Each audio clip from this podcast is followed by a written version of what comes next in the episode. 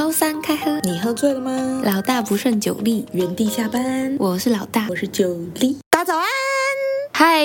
今天我们要跟大家更新我们许久没更新的定额不定期冷知识专栏。没错，哇，万众瞩目。今天是什么主题嘞？我真的没有想到这个主题要由我来介绍，毕竟我是一个。不吃辣的人，你需要跟他亲近一下。OK，你真的很需要。我有一天我就很好奇，说为什么就是川菜这种老大那么爱吃辣？好，这也算是一个很奇怪的点，就是不懂为什么 这个女人要这么的重口味。好，没有错。我比较好奇的是，为什么川菜这种东西？因为我每次经过那种川菜饭馆啊，里面的东西每一盘都是鲜红色的，嗯，真的。但是。不是有那种，就是厨师说一盘料理里面就是要有留白，然后要有一点绿色、一点咖啡色、一点红色之类的这种吗？哦，色香味俱全，卖相就好。对，对，对，川菜明显不符合这个逻辑，你知道吗？然后我就觉得说莫名其妙，为什么这个红红火火、辣辣的东西竟然可以红到随处可见？对，身边很多人喜欢吃辣。所以我就去查了这个川菜的历史。川菜这个东西啊，具体来说，其实陆陆续续都有，但是在宋朝的时候，对川菜有一个比较明显的描述。嗯，因为宋朝人其实是一个非常喜欢吃辣的一个时代。哦，跟我一样。但是你知道宋朝的川菜长怎样吗？怎么样？我不知道。但是 我屁！我问一下，你知不知道？你可不可以帮我补充一下？虽然爱吃辣，但是我不学无术，不会主动去涉猎这些知识。请继续表演。OK，我猜测啦，宋朝的川菜应该不是像现在就是红到不行，因为其实辣椒是在明朝才传进中国的。你讲到红色，我突然很好奇，不是从古至今就一直觉得红色就是一个吉祥的颜色吗？那如果对于宋朝人来说，他们看到红红红彤彤的菜，他们应该觉得哇，好吉祥的一道菜，就有点像昂古贵那种概念。假的，吃太多福分不会折寿吗？你是说跟、欸、物极必反呢、啊？你是说跟吃汤圆一样，吃一颗长一岁吗？好啦，反正宋朝的川菜应该不是红的，因为当时没有辣椒嘛。那没有辣椒怎么做川菜？对啊，核心灵魂哎。其实川菜的灵魂，这个核心曾经是像是葱、姜、大蒜、茱萸，像是芥菜类的东西，有点像胡椒吧？哦，就是很胡椒的一个菜系，辣的很不直接。然后他们就会把这些东西的、嗯、呃磨一磨啊。就是磨一磨磨成粉啊，然后加水啊、醋啊，或者加酒啊，把它调成一个辣辣的汁。哦，那它调出来是不是绿白绿白色啊？应该应该差不多，因为就是我们现在吃汉堡那个黄芥末，好像就是这样做的。哦，好酷哦！还是黄芥末是有人故意加色素染过啊？哎，不知道哎。是不是要有一集来探讨黄芥末冷知识了呢？可能哦。好，我们再去涉略一下这方面的知识，跟大家简介一下我查到这些知识的缘由。像是《东京梦华录》啊，它其实描写了非常细致的宋朝夜市。宋朝的人真的很爽，他们夜市卖超多好吃的东西，然后里面就包含了很多什么姜辣萝卜啊、芥辣瓜、瓜儿之类的。那你会很好奇说，哎，这些东西莫名其妙，它到底算是什么样的一个川菜？其实它比较像是腌菜，就是辣腌菜。对啊，感觉，而且那时候。对于“辣”这个字，应该是没有什么基本概念的吧？对，我猜可能，哎，没有啊，它的标题都叫什么“戒辣”什么什么什么之类的。哦，哎，《梦良录》里面也有提到说，以前的那种茶酒馆啊，最热门的小菜就是戒辣虾蹄烩这类型的腌菜，它很受。各方的送人欢迎。现在我们在热炒店会有酒醋小姐吗？没错，以前宋朝的那个茶酒楼里面就会有腌菜缸小鲜肉，哇，他就会提着一缸菜在那边特别卖辣菜。而且你看哦，这种人就是会有这个职业存在，表示超多人喜欢小鲜肉吃辣菜。啊，超多人喜欢吃小鲜肉。哎，但是我很好奇，耶，川菜的最的元素其实是有麻又有辣嘛。嗯，那既然没有辣，那之前有麻吗？应该还是都是有麻，因为它会有很多芥辣、姜末这种东西。其实姜这种东西多了也是就是辣嘛，嗯、然后芥末这种东西就是会呛嘛。我觉得那个呛的可能对他们来说那是麻，搞不好啦，我不确定。哦，所以现在的川菜是由宋朝。演变而来的嘛？对，就是在明朝辣椒进去中国之后，它慢慢变成花椒啊、胡椒啊、辣椒啊，然后还有葱姜蒜这种哦，呃，互相交错的一个川菜。川菜还是要又麻又辣，我觉得宋朝人真的是太委屈了，没有辣椒，好辛苦哦。我觉得大家都可以清淡饮食，但是我觉得这些小故事蛮有趣的，分享给大家。那进入我们今天的正题，也是非常红红火火、热热辣辣的话题。真的。那今天的主题究竟是什么呢？就是夏天。哇、哦，真的很热，我们两个都很怕热，尤其是人中超会流汗。没错，而且因为我的嘴角边边有那个细细的胡子须须，那胡子须须末端竟然会结水珠哎，你知道吗？有点像叶子上面的那种露珠哎，真的真的是不行，而且我口罩真的是戴不住哎，没办法哎，根本就是蒸汽面罩，超热的。幸好现在口罩微解禁，应该说已经解禁了啦。我现在就在想，我去年夏天是怎么度过的？好像都是在远距上班上课，所以就还好。因为我们去年还在放暑假。哦，对对对对，大家都该有暑假，好热哦。但老大，你觉得夏天对你最直接的影响是什么？对我最直接的影响，除了热之外，绝对就是晒黑。我的皮肤不知道为什么，就是一晒就黑，然后很难白回来。我通常就是会用一整个冬天，然后可能稍微白回来半个色阶，然后呢，夏天一晒一个月就是直接又黑一个色阶，所以我就是很黑，怎么晒怎么黑。很痛苦，哎，但是我没有看过你补防晒啊，因为我有个朋友，他就是非常的 hardcore，他中午会补防晒，耶，他是补那种喷雾还是抹的啊？抹的啊，哇哦，哎，其实我很害怕用抹的防晒，我通常都是用防晒喷雾，除了底妆会上防晒之外，最外层就是盖那种有点雾感、清凉的那种防晒喷雾，不然我真的没有办法接受我身体黏黏的，因为一般擦那种身体好像都黏黏的哈。晒干掉之后不是没感觉吗？啊，会吗？我就觉得它黏黏的哎。那你可能是还没找到你的蜜糖，好不好？大家可以推荐给老大，老大超会买东西，不是超需要防晒吗？这个超会买不是只说他很会挑东西买，是你推荐他，他会买垃圾，对，很 容易烧到他。尤其是防晒，各种我有需求的东西，好吗？请推荐给我，谢谢。那你呢？那夏天对我最严重的影响就是，我只能自己买早餐了，太严重了！天哪，我真的是很委屈，就是有一个怕黑，然后只能喷防晒的人，不愿意再跟我跋山涉水。我就是不耐冷又不耐热，哎，真的很热。现在，而且重点是，我是通勤大概需要快一个小时的时间。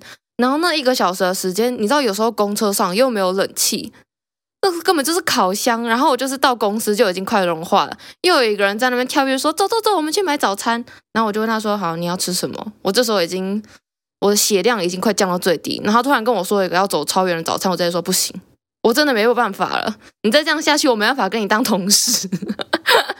所以我的夏天基本上只能吃全家，因为全家搭电梯就到了，而且冷气还超凉，耶！哎，我自己对夏天的印象，我蛮喜欢夏天的，因为莫名其妙就可以放台风假。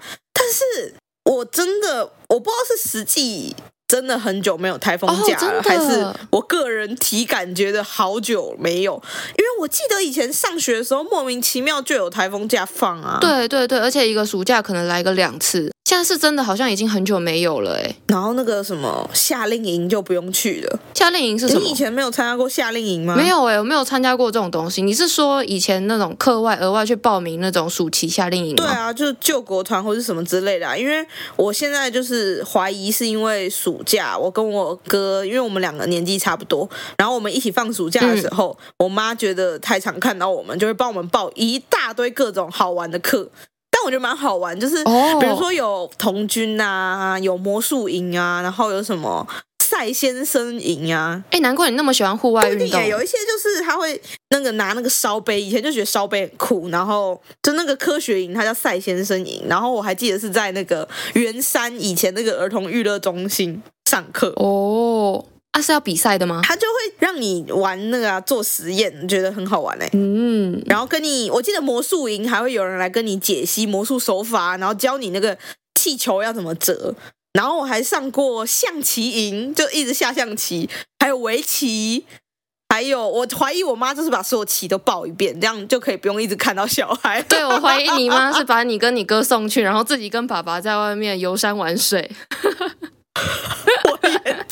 怀疑，因为我们还有去过那种呃校际交流，也是暑假去。我觉得校际交流真的超好玩，是我国小的某个暑假去的。他就是一个国小有一些人，然后去了一个山上的森林小学去体验他们上课，然后住在他们那边一个礼拜，住在他们教室。他们教室超大，然后只有两排桌子，因为学生很少。哦。好酷哦！哎，那而且还会五年级跟六年级一起在同一间教室上一样的课。哎，你的暑假好充实哦！你是从小到大，其实你的暑假都有一些额外的活动啊？一定会去参加一些营队啊，然后通常会跟就是我妈，她感觉有个妈妈群，就是一坨妈妈群的小孩都会出现在那里。你说那个地狱孤儿院体验营也是来自于那个妈妈群吗？我要说那个地狱孤儿院体验营只有我跟我哥，其他小伙伴都没出现哦，其他妈妈都没有。天哪，其他人没办法体会，那会是你们太皮了？绝对不是，好不好？然后现在长大啦，其实我还是很想去夏令营，因为上班好累。夏令营真的很好玩，重点只是不想上班。夏令营真的很好玩啊！我刚讲到那个啦，校际交流，我去那个森林小学，真的超好玩。Oh. 他们就是那边的学生带我们去溯溪，然后他们那边有一个就是天然的溯溪，它很像在水里的超长溜滑梯哦。哎、oh.，那就是滑水道。太幽默了！讲了一个名词解释，哎呀，重点是我还没发现。然后我就一直滑，因为它真的很好玩，而且它那个滑滑感觉是不会让你屁股痛，就是感觉有青苔的感觉，所以你就是咻，有青苔，对，你就是这样咻就整个滑下去了。然后因为太好玩了，我就一直玩，那是我人生第一次。这么丢脸，就是还好我有带一件外套，就是我的裤子直接被磨破，你知道，玩到裤子磨破，磨到内裤，所需要用一个外套绑在腰上，才不会让我的屁股春光外露，感觉很痛。幸好你是一个不害臊的小女生哎，哎，真的很好玩。我现在想不起来那个学校叫什么名字，我只记得它有一个很大的湖，然后它的教室里面是后面有一个木板凸起来可以睡午觉的地方，超好，我们就睡在那里。但那里的设计很奇怪，它最靠窗边的地方有一个水龙头，然后我睡相很差。我又睡在那个水龙头下，然后你就直接把把水龙头开起来喝水吗？我的脚好像就转到那个水龙头，然后所有人都被淹水淹醒了。天哪！哎，那国小会要求赔偿吧？没有了，我们就半夜把它擦一擦。而且我觉得那时候大家都很有爱。我还记得那时候有一个坐在我旁边的姐姐，我那时候三年级，然后她五年级，她叫什么？我记得她名字超酷，就是很像外国人，什么？史黛西吗？还是什么史黛斯？史黛西？你说唐老鸭的女朋友吗？他哎，唐老鸭女朋友姓史吗？还是他就叫黛西而已啊？好，反正我哎，我是要夸奖那个姐姐，你不要这么嘲笑。好，继续继续。你知道，他就一直在我旁边鼓励我说：“你可以的，你可以把它擦干。”然后我那时候觉得谢谢你鼓励我。然后我现在长大。就想到为什么他不帮我，只在旁边说我可以哦，糟糕人，天啊！然后你那时候还觉得说谢谢你鼓励我，对哦，我真的是很正面的一个小孩，说不定他其实在反讽我，想说看大家睡觉，你在那边给我踢到水龙头，害大家被水淹醒，睡袋还都湿掉，嗯，细思极恐哎哎，但是你的暑假听起来很不消暑哎，因为你是往那种夏令营，然后往可能山上比较凉啦。但夏令营就听起来超热的，我不我不仅超怕热，然后又超怕黑。但但是我真的超级喜欢出去玩。你很矛盾哦。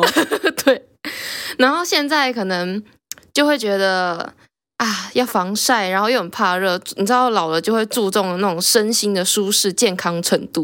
身心，等一下，为什么那个健康程度？是怎样？你以前是做什么很 terrible 的事情吗？哎、欸，以前真的是很紧绷哦，因为我真的很喜欢出去玩。然后，因为我从高中开始就交男朋友了嘛，然后我又是很需要跟另一半见面，所以就要约会啊。哦。然后呢，约会又要花钱啊。我们那时候就没什么钱，穷哎、欸。对啊。然后，因为就是要玩社团嘛，社团就超级花钱，所以我们就是两个穷光蛋在那边想说，不行，我们就是要约会，就只能去那种什么免费的地方。但是通常免费的地方不是什么百货公司，要不然就是什么什么家乐福那种量饭店，啊，这种地方去也会去腻嘛，就一定要往户外跑。然后户外的话，所以我高中真的是晒超级黑，就是为了约会。我们就会去那种什么，可能去看一些室外的展览，Oh my God，或者是有一些什么呃市集呀，或是然后还有像是什么夜市那种，还有文创市，我们真的超喜欢逛文创市集。然后文创市集它不是都会有那种小摊贩嘛，他的棚子就只会遮到他自己的那个小摊位，然后所以每次逛那种市集的时候，就整个人都在太阳底下曝晒。所以我真的是一个暑假就可以变超级黑，然后我又超级难白回来。哦，那你为什么不约晚上跟半夜没有太阳的时候出去？因为我是早睡派啊，我从高中开始就是早睡早起派。哦，九点之后就找不到我了。对耶，我还本来想说是不是太怕黑，晚上也太黑。哎、欸，你这很坏哎！你是说我晚上走出去就看不到吗？没有啦，我只是想讲个笑话给你听，好不好？你今天讲的笑话都都是建立在别人的痛苦之上哦。然后我下次改进，我多练习怎么讲笑话。好，那你刚刚讲到约会，其实强烈推荐大家线上约会。不行，哎，线上约会真的很棒哎，我只能给你个倒赞哎。你要给我到赞？为什么？你们可以一起玩一个好玩的游戏，像我哥最近又推荐我玩一个游戏是。你要当一个渔夫，你就是一个潜水员大卫，然后你要去潜水抓鱼，然后你把大卫是他的名字吗？还是他的吨位之类的？体型？大卫是他的名字，他叫 Dave。好，然后你抓到那条鱼之后，你要干嘛？烤来吃？当然不是烤来吃，这是哦，你这个是太低端的想法。我们大卫怎么会？为什么？什么生理需求？哎，大卫也是生理需求。我跟你讲。我们大卫去开了一间生鱼片店，有比较好吗？跟烤鱼有什么不一样？他只是差在料理方式。他开了一间店卖生鱼片啊，那是不是是不是卖那些他抓上来的鱼嘛？啊，然后那个游戏就是你不断的去潜水抓鱼，然后卖鱼，潜水抓鱼卖鱼。哎，但不是啊。假如说不玩游戏的话，那你会建议怎么样线上约会？不玩游戏怎么讲？一起看剧呢？哦，一起打桌游，线上桌游。哎，桌游是不是也算游戏的一部分？你说麻将之类的吗？明星三缺一也，也不是不行啊。那你要再找，哎，你要找再找一对 double date。好啦，这个我可以接受。哎，等一下，嗯，我突然想到，你说高中很穷又要约会，对啊，那你为什么不去图书馆啊？我觉得图书馆真的是一个倍儿棒的地方，哎。我以之后一定要分享一集，就是我觉得图书馆完全满足一个人离家出走的所有需要。图书馆哦，图书馆倍儿棒吗？因为小女子呢，就是看到书就想睡，更不用说待在图书馆。我记得我之前在读那个学测跟职考的时候，然后也是为了要跟家人展现说啊，你看我都很认真，每天七点半去图书馆报到读书哦。那殊不知我就是七点半，然后放个。放个书包之后就去外面闲晃，来个早晨散步，然后之后可能读个一个小一个小时就开始睡觉，睡到中午，然后起来吃饭。我真的看到书看到文字我就很想睡，哎，不是，图书馆很凉，而且有现在有那个啊个人电影区啊，哦，视听室对不对？对啊。就去那边啊！你看，而且暗暗的，你想睡也很舒服。哎，那个很难预约，通常去每次都是借满的。我其实从来没有借过，因为我不习惯在一个太公开的场合做看剧这么 relax 的事情。哦，那假如说它是像包厢那种有门可以关起来的嘞，应该可以。然后要一个很舒服的位置，然后我的脖子不用出力，这样，然后还看得到电视。天哪，那这样也是换个地方追剧而已。嗯。没错，就这样。所以说，九力的消暑就是会选择到图书馆里面吹吹冷气吗？俗话说得好，大家都说夏天要去山上避暑，对吧？哦，对，没错。我之前还在爬山的时候，暑假嘛，有人约，然后要出门，基本上最好是不要出门，能不出门就不出门，因为夏天百货公司人就会很多。然后我朋友他们就说，要不然我们去爬山，我就说 OK，好吧，爬山避暑，爬爬爬。但是我跟你讲，说什么夏天山上避暑都是骗人的，因为你在爬山本身就会很热。对啊，而且虫虫又很多吧？虫倒是还好啊，可能是我没有感觉，因为我本来就没有太讨厌虫。我有一次夏天去爬皇帝殿，皇帝殿是啊、呃，它前面都是楼梯，然后上到那个山上的时候，它都是零线，没有什么树荫遮挡。我直接快晒成人干。零线是什么？零线就是我们画那个山啊，不是会画很多很像御饭团的三角形吗？御饭团，你是说山峰那种尖尖的吗？呃，尖尖的地方叫山峰，你画的那一条线就是零线啊。就是山的轮廓哦，嗯、uh，huh, 有一些山的爬行路线是走那个零线。哇，你说这种像是要自己拉绳子，然后它是没有开发一个步道的吗？对啊，对啊，但是它现在都蛮安全.都会定一些安全网，所以我觉得还好。哎、欸，不过我跟你比较不一样，就是我绝对第一个，以前啦，学生的时期，我可能就觉得啊，先省钱好了。但是不管怎么样，我就是一定要出门约会的，一定要见到男朋友本人。我觉得没有办法线上约会，那种远距不行不行。对，然后反正就是约会最大嘛。那再来就是以前你可能就觉得说啊，钱没有钱的话，那我们可能去公园散散步也好，那种即便流汗也没关系哦。但是现在绝对是不流汗为主。而且其实我觉得我跟我跟一般人比起来，已经算是那种比较。耐热吗？你哪有耐热？跟九力比起来，当然是比较不耐热啦。但是跟一般男生比起来，我还是一个耐热的人。没有感觉。我就说跟你比起来，我比较不耐热。但是跟一般男生比起来，哎，你没有看坐在我们附近，你不觉得我们最近办公室一进去都是汗臭味吗？没有感觉。鼻子坏掉了吗？哎，超浓！我今天早上一进去，哇，那个味道真的有点可怕。哦，还是因为我臭。原来臭的是你。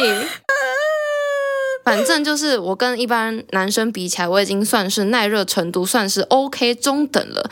但是我现在就真的觉得我没有办法流汗了，尤其是假如说运动的时候还好，我可能会穿着那种运动的衣服排汗衫啊之类的。但是我如果在穿着自己的衣服漂漂亮亮的时候，我就觉得我的汗水不能沾到我的衣服，所以这时候我就会选择可能搭 Uber 或是 Light Taxi 之类的。那我有一个疑问，请问这么怕热的人为什么会洗热水澡？哎，不一样，因为洗热水澡，洗澡的时候是脱光光的，不用担心汗水会沾到衣服，而且洗澡哪会流汗呐？除了泡汤之外吧，泡汤是会流汗啊，但洗澡不会流汗啊。宝宝，你在流只是被水冲掉，你没感觉啊，所以你是在洗汗水澡。哦，欢迎。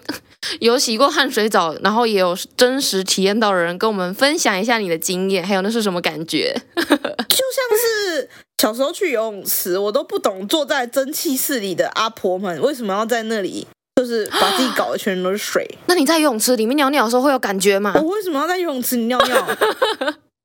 哎、欸，之前网络上不是有很多人探讨这个问题吗？什么在游泳池里面尿尿？嗯、呃，公共游泳池才会吧，因为我们是社区的那种。哦哦，社区另当别论啊，就当然就是那种公众的游泳池，要付费进去的那种。欸、我觉得我的皮肤可以感测出来，因为小学的时候去上游泳课，我回家皮肤都会超痒。哦。但我在我家的游泳池社区啊，不是我家，我家没有游泳池。社区的游泳池游泳的时候不会有痒痒感觉。哇，原来真的会泡在尿里面，太可怕了。好，我们祝大家的夏天都很凉爽，都不会泡到尿。拜拜拜，欢迎来到知识考古。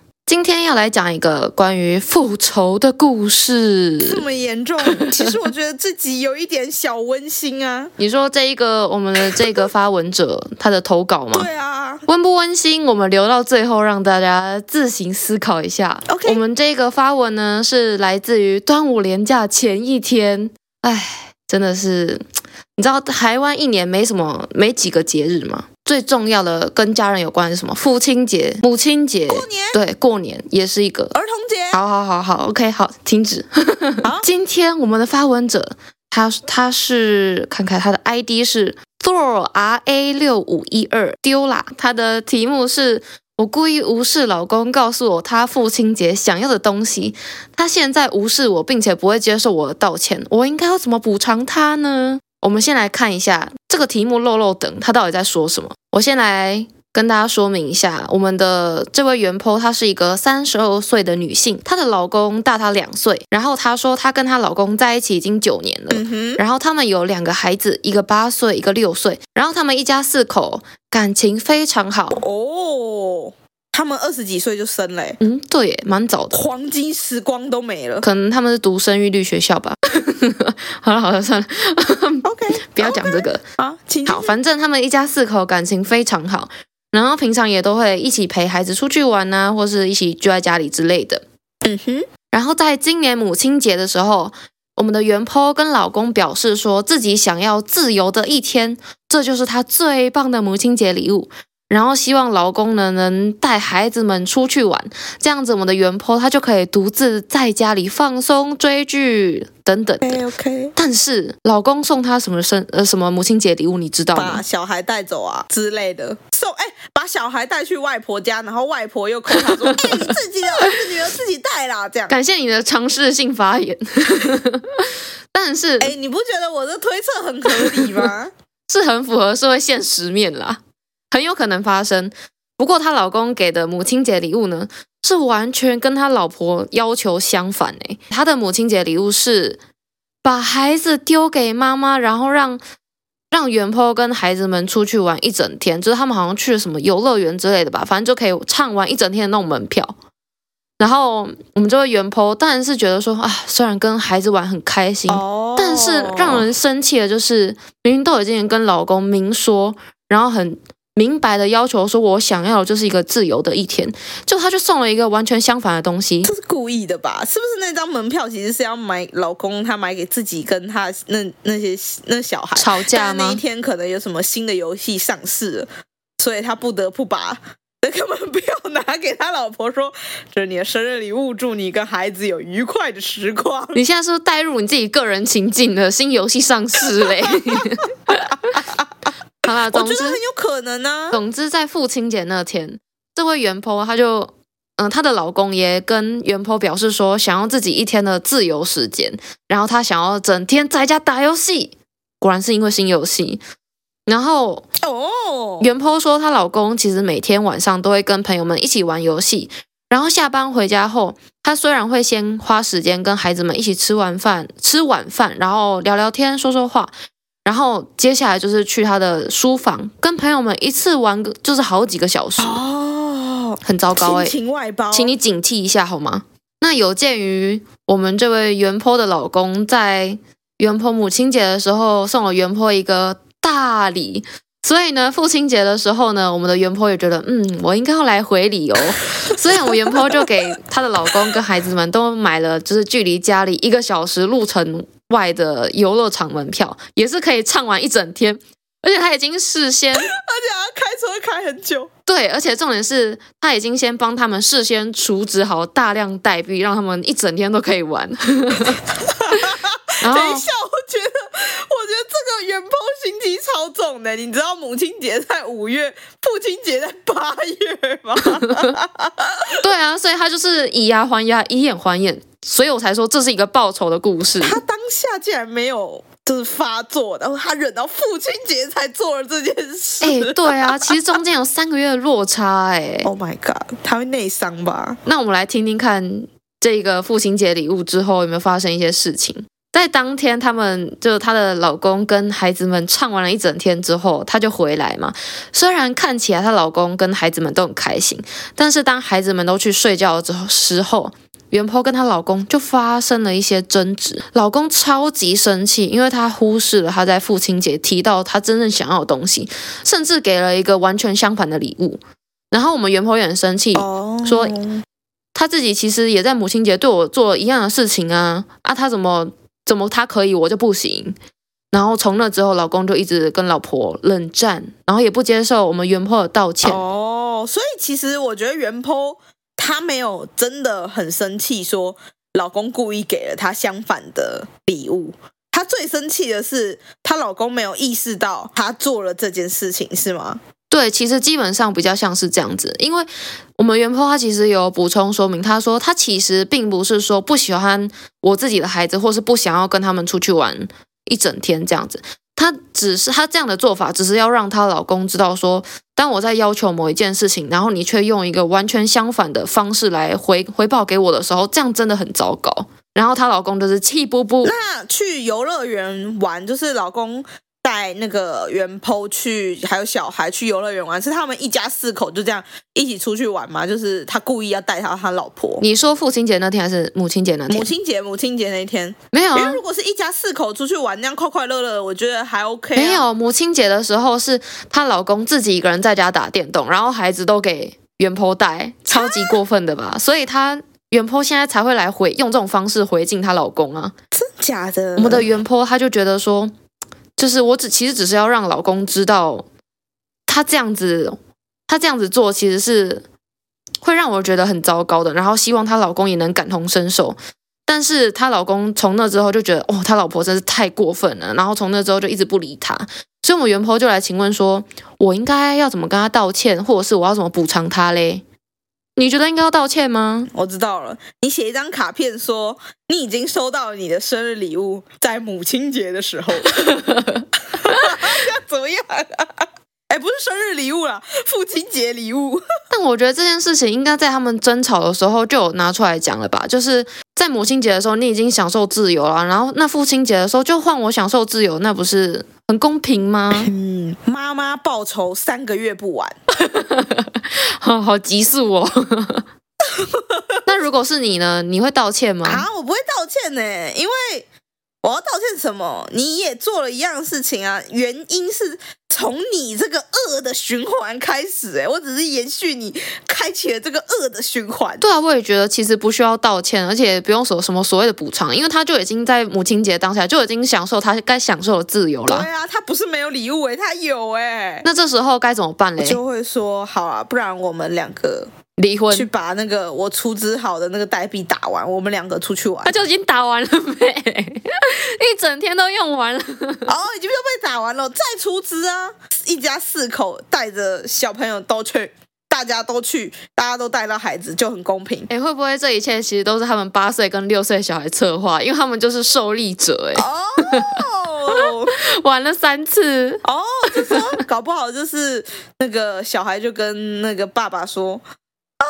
你说她很想要在母亲节的时候跟我们一起出去玩，哇天哪！小鬼当家，这小孩未来不得了了。哎，不过我如果我是你的话，不是不是我是你，如果我是那位原 po 的话，我应该会持续跟他冷战呢，因为这也不是我的错。我以为你会说离婚呢，没有啦。你最喜欢给出离婚的建议，感情问题我一律建议分手。没有啦，我应该也持续冷战、哦。对啊，我应该。那镜头在哪？就是这个冷战的镜头呢？他先跟我讲话啊，要不然我才不要，我才不要示弱嘞。又不是我错，是他先这样对我的，哪有这样恶人先告状？那他跟你讲话是要他跟你道歉那种，还是你当下会想要获得的解释吗？或是一个情绪的宣泄口是什么啊？我觉得他们两个现在就是都在生闷气而已啊。只是妈妈，嗯，额外获得了报酬的爽感。应该说，假如说今天是我老公，他要先来跟我讲话的话，其实我觉得不用一定要透过什么，我就是我现在要来跟你讲话，我第一句话就一定要道歉什么的，还是要看他的语气吧。假如说他今天是很凶，我跟你说，哎，衣服拿去洗这种，我当然就会继续无视他，甚至有可能更生气。但如果他今天好声好气的问我说，哎。等一下，要不要去吃什么？来吃香肠。哎、欸，你不要讲这种，这是限制级吗？你是不是在开车？没有，我是说，我是说真的香肠。你不喜欢吃香肠？他拿喜欢的东西问你要不要吃，你很奇怪。好啦，吃香肠可以啦，我真的很喜欢吃。我真的是。你不要这样子语出惊人。你不是前阵子打电动的时候也在那边动不动就在那边要打什么东西？我，我要谨言慎行。好，老大，请继续。对啦，总之就是看他第一句话跟我讲话的语气跟内容是什么吧。而且我觉得，尤其是到夫妻那个阶段，用食物来和解真的是最聪明。就是你先让双方冷静下来，觉得说，哎，我们都可以进一步，就是双方先缓和了之后，然后我们也都冷静下来，像个像个大人一样，然后接下来我们就可以针对我们原本争执的点，再进行深入的沟通。那这样就是皆大欢喜啊！哦，但是你还是要有沟通过程，对不对？如果是这种，对啊，还是要，就是他问你说：“哎，我们去吃烤香肠好不好？”然后你说好，然后他就一直没有表态，就是带你真的去吃了好多烤香肠，然后好像没有发生什么事情一样，就这样过去了，开始日常对话。哦，那你说他都没有提吗？对，那你自己提不就显得你好像鸡肠鼠肚一样？其实还好啊，因为其实碰到。现在在交往的阶段，我也都是那种，我冷静了下来之后，我只要想讨论，我就会把这件事情拿出来讨论。而且并不是说我想把这件事拿出来讨论，就是我要道歉，或者是我就是一个比较比较卑微的那种地位。应该说，只是因为想要让这段感情有一个。就是不要有一个疙瘩在那里啦，所以才想把这件事情拿出来讨论。可是如果你要讨论这件事情，就会一定会有一个人服软，不是吗？要看双方能不能接受彼此的说法吧。假如说我现在，我现在就觉得，啊，假如说我是原 po 啦，我现在就是觉得你用这种方式对待我，那我就回敬你啊。嗯、然后她老公如果觉得说好，那他始终不承认他的错，他就觉得啊，你就是怎么样怎么样怎么样，这样固执的话，我就觉得没有办法沟通。哦。那我就会继续冷战哦。但是我觉得原 po 其实他会想道歉，可能是因为他有报复的这个行动，他获得了报复的爽感。哦。但是通常报复完之后，那个爽感结束之后就是罪恶 guilty。电视不都这样演？就是报仇完之后啊，什么好空虚哦。这样。那看来我没什么良心，我反而会觉得好爽快，报仇的好。我支持以牙还牙，以眼还眼。OK OK，然后我觉得老公会超生气，是我觉得啦，他搞不好知道是因为他母亲节的时候就是故意，也不知道是不是故意，就是他可能有意识到是他母亲节的时候给也给了你相反的东西，然后他就觉得你不讲，然后故意搞我，就是不爽再加上不爽，你知道是平方上去的。哦，嗯，也是有可能。会不会可能是这样？所以他不爽的点其实是你为什么不跟我讲？你那时候不爽，然后你故意拖到父亲节才报复我。对，那还是做一个建议好，就是针对这种事情，就是该认错就认错。如果真的报复让对方心情心情不好，有这种 kimoji 上的问题的话，那就是道歉。我以为。我以为你要建议说，那就是再报复回去，你也获得报复的快感。说好不要进行恶的循环了，不是吗. 我们就让一切停止吧。哎、欸，可是其实他们这样是一个公平的报复，因为明年母亲节的时候，他又会获得他的自由的一日。哎、欸，搞不好他这就会成为他们的一个传统。对啊，母亲节反而是受难日。啊、没错。好啦，那总之就是。做错事就是要道歉，好吗？不然你们离婚就好了。不然你们就持续那个恶的循环。没错。那如果喜欢这集的话，记得按赞、订阅、分享我们的 Podcast 还有 IG，然后给我们五星好评哦。或是你有什么酷酷的研究问题，欢迎在 Apple Podcast 或是 IG 留言给我们，我们都会回复哦。如果有特别的研究问题，也会拿来知识考古一下。祝福大家都有一个不会报复的老公或老婆，母亲节都可以获得自由日。拜。拜拜。